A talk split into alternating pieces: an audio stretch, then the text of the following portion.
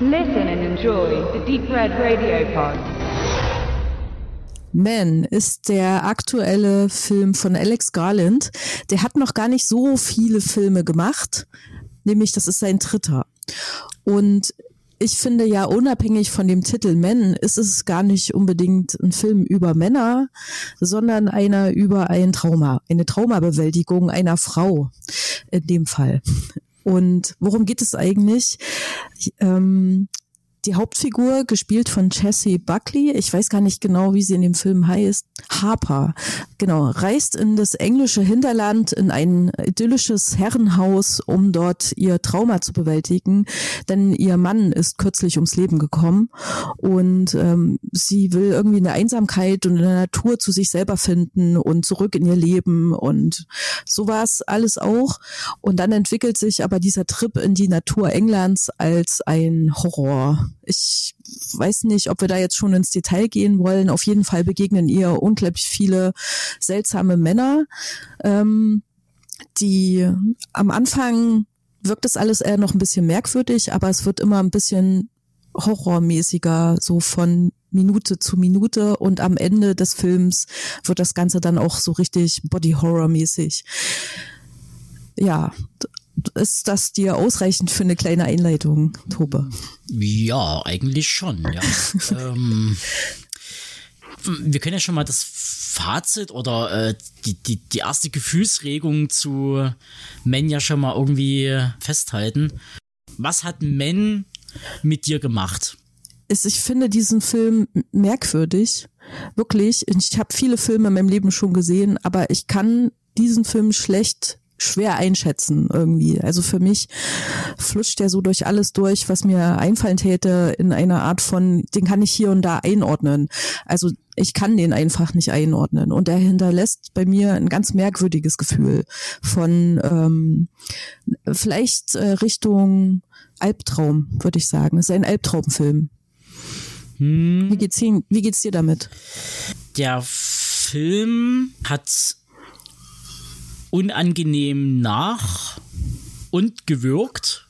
Und es regt, glaube ich, bei mir an, das eigene Handeln zu reflektieren, beziehungsweise sich damit zu befassen, wie man als Mann umgeht mit Frauen. Die Traumabewältigung, da gebe ich dir recht. Es läuft darauf hinaus, auf den ja eigentlich schon vom Ohrschleim anfangenden äh, Konflikt Mann-Frau. Es geht um Dominanz, um Subordination, mehr oder weniger. Ja, wir kräseln da immer noch so ein bisschen um die Suppe herum, habe ich das Gefühl. Ich habe da viel drüber nachgedacht. Ähm, vielleicht ist das so so die Männerperspektive du als Mann auf diesen Film, dass du sagst, das hat mich schon zum Nachdenken angeregt. Ich als Frau würde jetzt sagen, eigentlich überhaupt nicht hat mich das zum Nachdenken angeregt. Und das ist halt so für mich eher ein Film, der emotional gewirkt hat, also der, wo, wo ich emotional mitgegangen bin mit der Hauptfigur, was die durchlebt hat, quasi dieses merkwürdige einfach, dieses unheimliche und, und an ihr nagende Gefühl, das konnte ich nachvollziehen. Und ich fand das gar nicht so sehr eine Abrechnung mit Männern, weil ich mir die ganze Zeit auch gedacht habe, ähm, ne, die, die Beziehung zwischen ihr und ihrem verstorbenen Mann wird ja nicht unbedingt als was Gutes gezeigt. So in Rückblenden sehen wir das im Laufe des Films immer wieder. Das ist so eine Art von manipulativer Beziehung. Er ist ziemlich ähm, ähm hässlich zu ihr manchmal.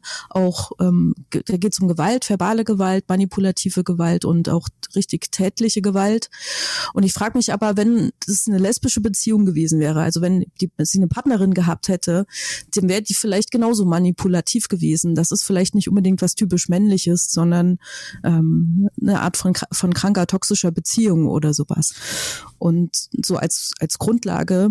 Und später im Film begegnet begegnen ihr ja unglaublich viele verschiedene Männer, die alle sehr merkwürdig und ähm, ja sehr, die, die haben so eine, eine abneigende Wirkung auf den Zuschauer, würde ich mal sagen. Also die haben was Unheimliches an sich alle. Diese Männer, jeder Mann auf seine ganz spezielle Art, aber alle unheimlich. Mhm. Und ähm, aber sind das wirklich, also ist das, dass die Männlichkeit, die so unheimlich ist, oder ist das vielleicht wirklich, dass sie eben ihr Trauma, das nicht verarbeitet hat, dass sie noch nicht verarbeitet hat, sie so projiziert auf diese Männer? Das wird ein Faktor sein. Also all das, was ihr Ex mit ihr durchgezogen hat, all das, was er äh, in dieser toxischen Beziehung oder zumindest an den Tag gelegt hat äh, mit Kontrolle, physische und psychische Gewalt, was ja dann bis dahin ging, also mit dem wirklich dem niederträchtigsten abzuschließen bei einem großen Streit, das muss man ja noch dazu sagen. Also wir werden jetzt ein kleines bisschen auch spoilern, was die Besprechung angeht. Da kommen wir nicht drum rum. Es gibt ja diesen einen großen Streit der verbal erstmal so endet damit, dass er ihr Vorwürfe macht, sie möchte ihn verlassen, sie möchte die Scheidung, er akzeptiert das nicht und gibt ihr mit auf den Weg, dass er sich umbringt, wenn sie das tut und das wäre dann ihre Schuld und sie müsste damit leben. Mhm. Und ich habe den Eindruck gehabt, dass all das, was er an den Tag legt in den Rückblenden, sieht man dann als Stereotype jeweils als einzelner Mann sozusagen in dem Film. Hm. Und was ich halt meinte mit dem Dominanz ausüben, also man hat ja da verschiedene, man hat ja insgesamt, äh, glaube ich, sieben Männertypen, die dort gezeigt werden im Film. Vom Besitzer dieses idyllischen Landhauses, der so ein bisschen, naja, eigentlich so das Stereotyp äh, britisch verschrobene Person ist. Ich ähm, glaube, Harper sagt einmal zu über ihn, he is so country.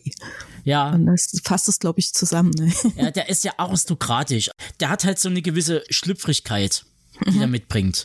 Dann hast du zum Beispiel noch den, äh, den Polizeibeamten, der ihre Glaubwürdigkeit in Frage stellt und sehr von oben herab mit ihr umgeht und dann hast du eben das absolute Extrem mit dem Geistlichen, der seiner Abstinenz entsagt und die körperliche Nötigung als gottgegebenes Recht bei Harper einfordert.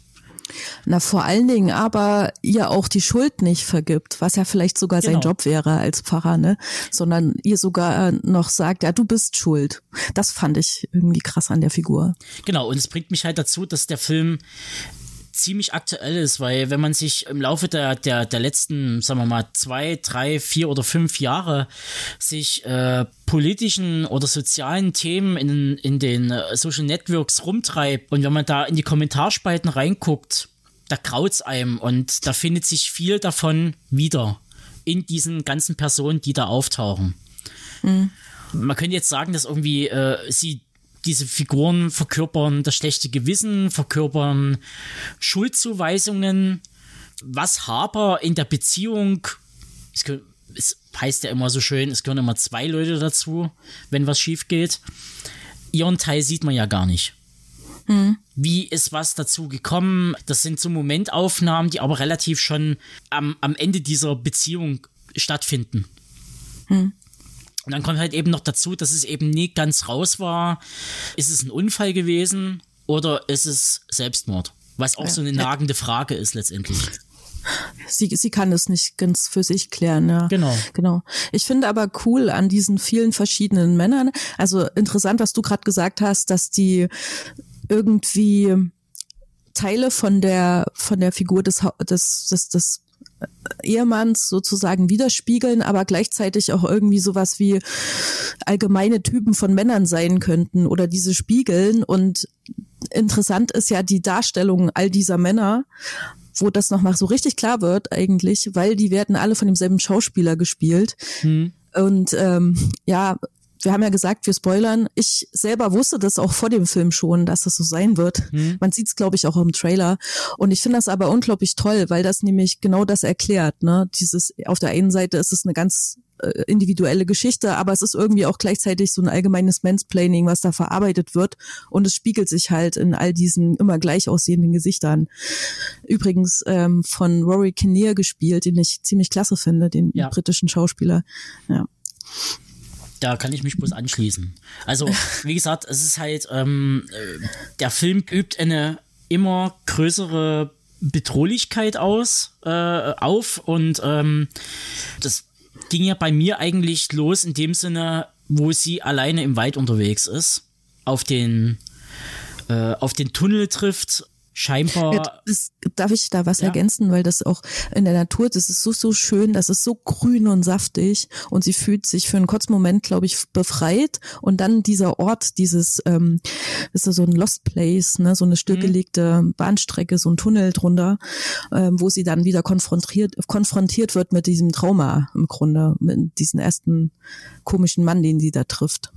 Genau. Ja, Das, das ist schön gemacht, finde ich. Oder sich hinflüchtet zu den Baracken und weiter auf das freie Feld kommt, wo sie dann erst wieder sozusagen an einem Safe Point angekommen ist und da halt diese, diesen Ohrtypus Mann ähm, dargestellt. Mit Nackten. Ja, den nackten Mann. Also, äh, äh, ähm, das ist ja letztendlich dieser Green Man, wird er ja, glaube ich, im Volksmund genannt, mit diesem Blättergesicht, der ja sozusagen das, äh, den Ohrtypus Mann darstellt. Und dass es letztendlich schon bei dem losgeht. Aber ich fand vorher Joffrey auch schon ziemlich creepy, muss ich sagen. Diese erste Begegnung mit dem Countryman.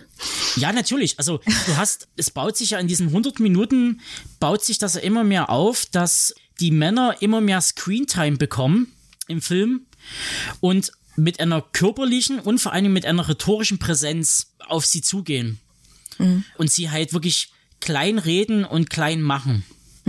Und das fand ich halt äh, so derart unangenehm, weil ich äh, solche Leute, ja, die trifft man halt draußen auf der Straße. Das ist halt so. Es sind nie, es sind nie irgendwelche Monster, die da irgendwie gezeigt werden, sondern das sind halt irgendwelche Typen, die man in der Kneipe trifft, die halt so Stammtisch Parolen ähm, dahersagen und äh, auch so eine Denke haben. Die Da gibt's die ja auch diese schöne Kneipenszene, ne? Genau. Passend dazu. ich habe ja auch ein paar Kritiken gelesen gehabt äh, nach der Sichtung, dass viele das Finale nie verstanden haben oder dass denen irgendwie zu drüber war. Also davon mal abgesehen, dass es dann äh, im Finale sehr, sehr grafisch wird. Es ist ja genau das, diese Typen, äh, das immer gleiche Klischee wiedergebären. So habe ich das auch gelesen, ja. Genau. Also das ist eigentlich eine relativ klare Lesart, also fand, fand ich jetzt persönlich, aber keine Ahnung, da braucht man vielleicht auch eine gewisse Weitsicht bei dem Film.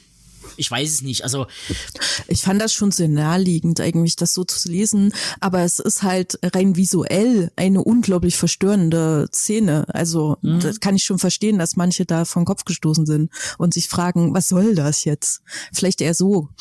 man darf ja nie vergessen, es gibt da drinnen Szenen im Film, also gerade jetzt zum Beispiel bei Jeffrey, wo sie in dem äh, im Hausflur steht und sagt, ähm, draußen ist jemand im, im Garten, der mich bedroht oder verfolgt.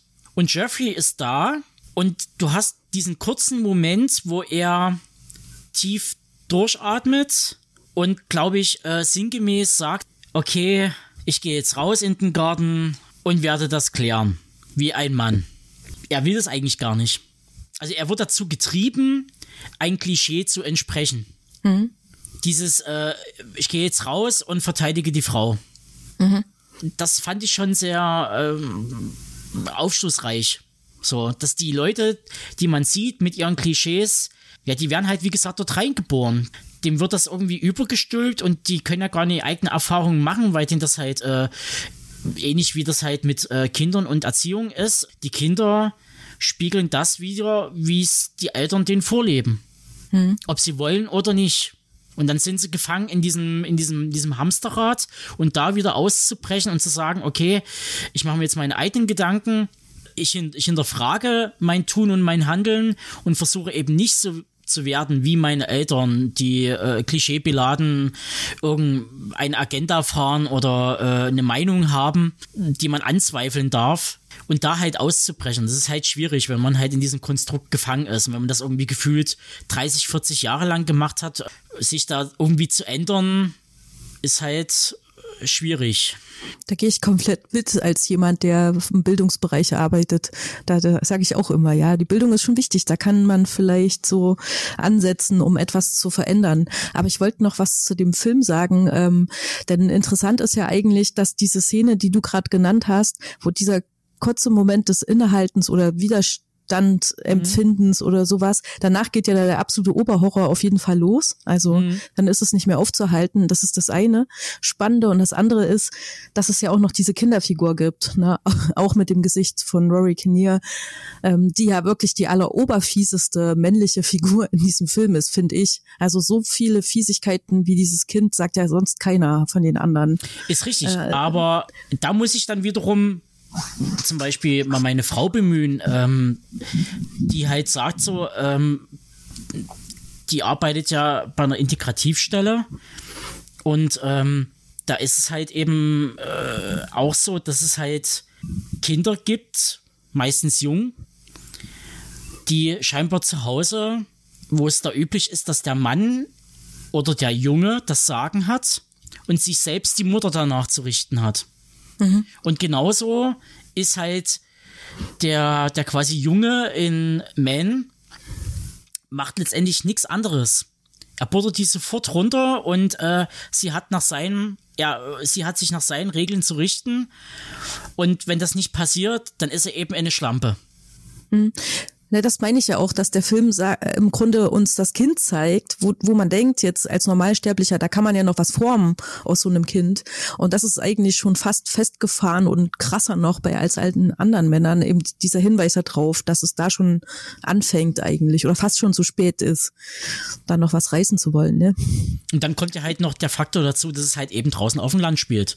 Das ist ein ganz klarer, äh, ist ein ganz klarer Punkt. Also es ist eine Erziehung in der, in der Stadt von Kindern, möchte ich behaupten, was die Sozialisierung angeht, ist eine andere als draußen auf dem Land, wo man mit Klischees mhm. wirklich aufwächst, wo man mit Tradition aufwächst und so weiter und so fort. Ja, da bietet der Film ja eigentlich auch keine Lösungsvorschläge, ne? Nee, das, das wurde ja, können wir jetzt auch das wurde, reden, das wurde ja, das wurde ja kritisiert und das war interessant, weil auf Letterboxd ein paar Kritiken gelesen gehabt und da waren viele Frauen dabei, die den Film äh, eine miese Benotung gegeben haben. Eine der äh, besagten äh, Äußerungen war, dass der Film etwas zeigt, was jeder weiß, wie es läuft oder wie es halt ist und keine Lösungsansätze bietet. Aber wie will man zu einem Problem, was seit Jahrhunderten existiert, wie will man da ein, wie will man da eine Lösung finden? Mhm. Vor allem in 100 Minuten. Also das ist, äh, äh, das ist ja totaler, totaler Schwachsinn. Zwei Gedanken vielleicht dazu. Also der Film bietet ja schon eine Lösung, nämlich am Ende sind ja alle tot. Also sie befreit sich von den Männern durch den Tod, würde mhm. ich jetzt mal so ganz ja. brachial hier einwenden. Und das Zweite ist, ich frage mich halt wirklich, ob der Film genau das eben auch will. Das glaube ich nämlich nicht. Dass, äh, dass es ein vordergründigen Film ist über, über Mansplaining oder sowas, sondern dass es, für mich ist es immer noch ein Film über eine Traumabewältigung. Weiß nicht. Das ist ja, das ist eben genau das, weil ursprünglich wollte ich ja den Film alleine rezensieren. Mhm du hast das Angebot gemacht und äh, da haben wir, glaube ich, zwei unterschiedliche Sichtweisen, wie man den Film interpretieren kann. Also da gibt es wahrscheinlich noch viele hundert andere. Mhm. Ich glaube aber auch, dass das in dem Film halt so angelegt ist, durchaus. Ich glaube nicht, dass der das so eindeutig sein will. Nee, nee, der, der hält sich relativ vage, was da die, die Aussage angeht. Einer der Kritikpunkte, die auch noch geäußert wurden, dass Alex Garland schon wieder ein Final Girl äh, im klassischen Filmsinn einführt. Du hast das bei, bei Ex Machina gehabt mit äh, der Dame, die sich dann sozusagen befreit von ihrem Schöpfer ja. und von dem Love Interest, in Anführungsstrichen, der mhm. letztendlich auch bloß über sie in dem Sinne bestimmen wollte, also sagen wollte, wie ihre Zukunft auszusehen hat. Das gleiche hast du dann in äh, der Serie Deaths, die ich vor zwei Monaten oder so gesehen habe. Die ich sehr ähm, gerne gesehen habe. Die habe ich auch sehr gerne gesehen, aber dort läuft's ja ähnlich ab. Also sie, äh, da wird die Frau zum kleinen Rädchen degradiert und muss sich dem Ganzen Das ist schon ein richtiges System, dem sie sich stellen muss bei Devs. Hm. Ne? aber es läuft immer auf dieses Gleiche hinaus. Also es wäre interessant, ich weiß halt nicht, ob es vielleicht irgendwo Interviews gibt, wo Garland sich mal zu seinen, zu seinen Frauenfiguren irgendwie äußert. Na und Annihilation nicht zu vergessen. Ne? Das Darf ist ja auch, auch nicht vergessen, ja. Da muss man eben auch sagen, im Buch zu Annihilation, die Auslöschung von Jeff Vandermeer, da haben ja die Frauen noch keine Namen. Anstelle von Namen haben sie Berufsbezeichnungen. Du könntest das Ganze auch mit Männern machen. Also das ist sozusagen, äh, äh, das, das, das, äh, die werden da sehr geschlechtslos dargestellt. Also bis dann natürlich die Figur dieses Monsters oder Mann oder Gottgeschöpfes bei Annihilation halt dann auftaucht am Ende in dem Leuchtturm. Aber äh, ja, Der Film ist da ja schon eindeutig, sagen wir es mal so. ja, ja, Ich, ich habe noch was zu ergänzen. Ich Mhm. habe nämlich gehört, dass er ursprünglich irgendwie einen Film machen wollte über diesen Green Man. Dass das so sein Ding im Kopf gewesen ist und sich dann um diesen, um diese Figur die ganze Geschichte dann gestrickt hätte, angeblich. Was ich auch irgendwie interessant finde, um den Film nochmal ganz neu zu anzuschauen. Das habe ich letztens erst irgendwo gehört. Kann ich nicht mehr, kann ich die Quelle nicht mehr genau nennen, leider. Aber das finde ich auch spannend. Ja, es war jetzt, glaube ich, Green, Green Man und da gab es ja dieses, äh, gibt's ja dieses Gegenstück mit der Frau als Folklore-Darstellung, die eigentlich relativ klein geraten ist und das Einzige, was halt wirklich dominant heraussticht, ist halt ihr Geschlechtsorgan. So, Du meinst äh, diesen Stein in der Kirche? Genau. Die Frau wird reduziert auf ihr Geschlecht. Punkt.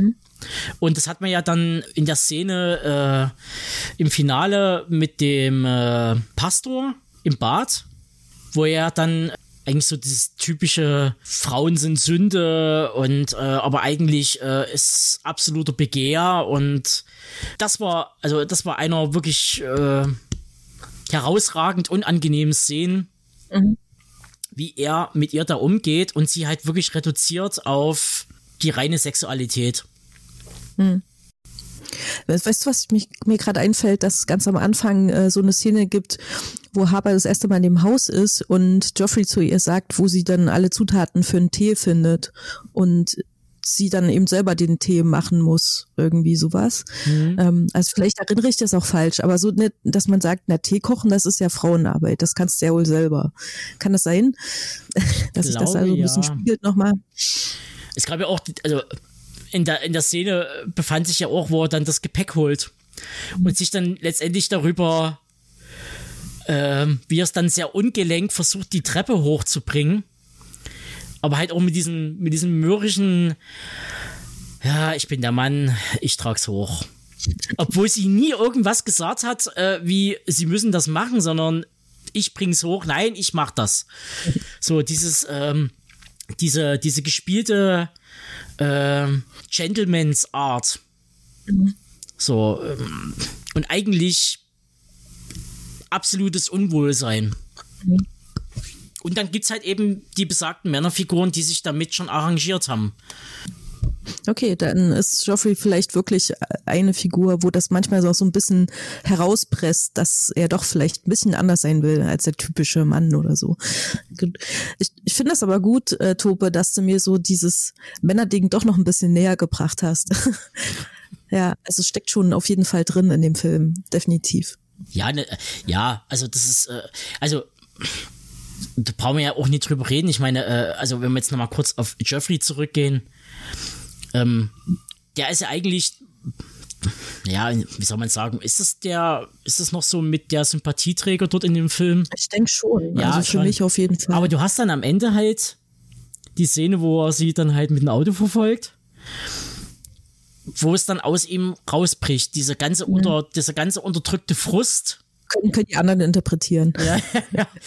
Also auf jeden Fall, der Film bietet, wie gesagt, viel Fläche. Man kann den äh, mehrfach gucken und man findet wahrscheinlich noch hier und da andere äh, Interpretationen oder man kann verschiedene Sachen da rausziehen aus dem Film.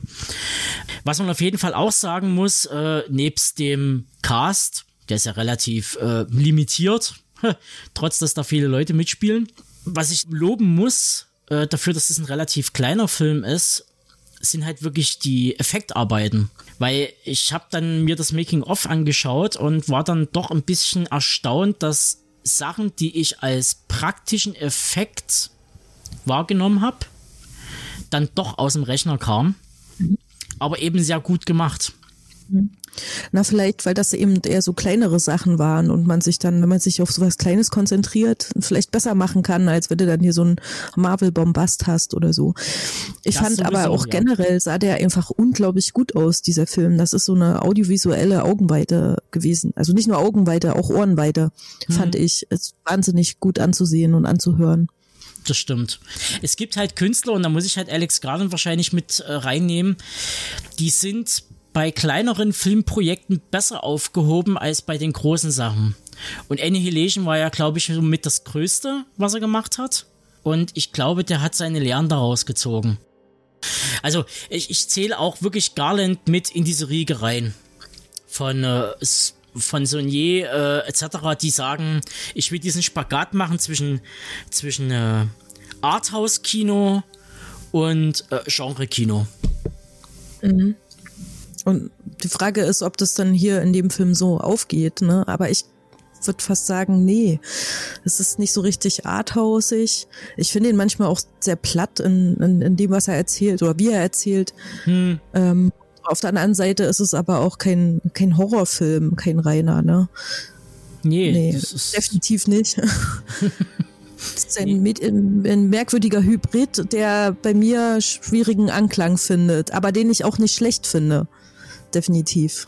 Es ist ein Film, der einen Gemütszustand zeigt. Mhm. Auf jeden Fall ist es ein sehr visueller Film, den man, glaube ich, so in ein Buch gar nicht reinpacken könnte. Weil es ist einfach wirklich, der Film lebt von Rory Kinner. Und Jesse Buckley. Ja. ja. Fantastischen Bildern, muss ich nochmal erwähnen. Ja, ja. Ich würde es jedem empfehlen, äh, den Film jetzt nicht unbedingt gleich zu kaufen, aber vielleicht zu warten, bis der irgendwo beim Streaming irgendwie raus ist und dann dort vielleicht mal ein Auge zu riskieren oder zwei. Hm.